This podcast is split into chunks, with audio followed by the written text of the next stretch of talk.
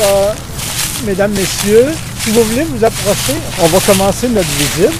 Ici, depuis 1855, il y a entre 900 000 et 1 million de personnes qui ont été inhumées au cimetière Notre-Dame-des-Neiges. Ce qui est intéressant, c'est dans, dans le cimetière, c'est une métaphore de la ville, c'est un double de la ville.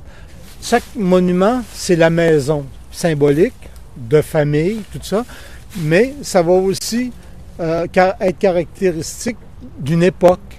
Ici, c'est un endroit où on mettait les morts l'hiver en attente de les enterrer au printemps. Alors, on pouvait, on pouvait mettre jusqu'à 700 dépouilles là-dedans.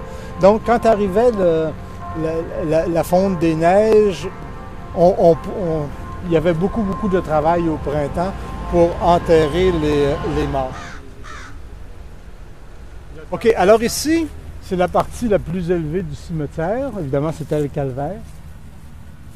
Évidemment, la raison pour laquelle le, terrain n'est pas encore développé, c'est simplement parce que, comme c'est le sommet, c'est du roc, donc ils ne pouvaient pas creuser. Mais aujourd'hui, les gens veulent tellement être ici qu'est-ce qu'ils font? C'est qu'ils vont dynamiter, ils font des grands trous, après ça, ils mettent de la terre, puis ils peuvent vendre des terrains. Ce qui explique en partie pourquoi les terrains coûtent très, très, très cher. Plus vous êtes près de Dieu, puis plus les terrains coûtent cher.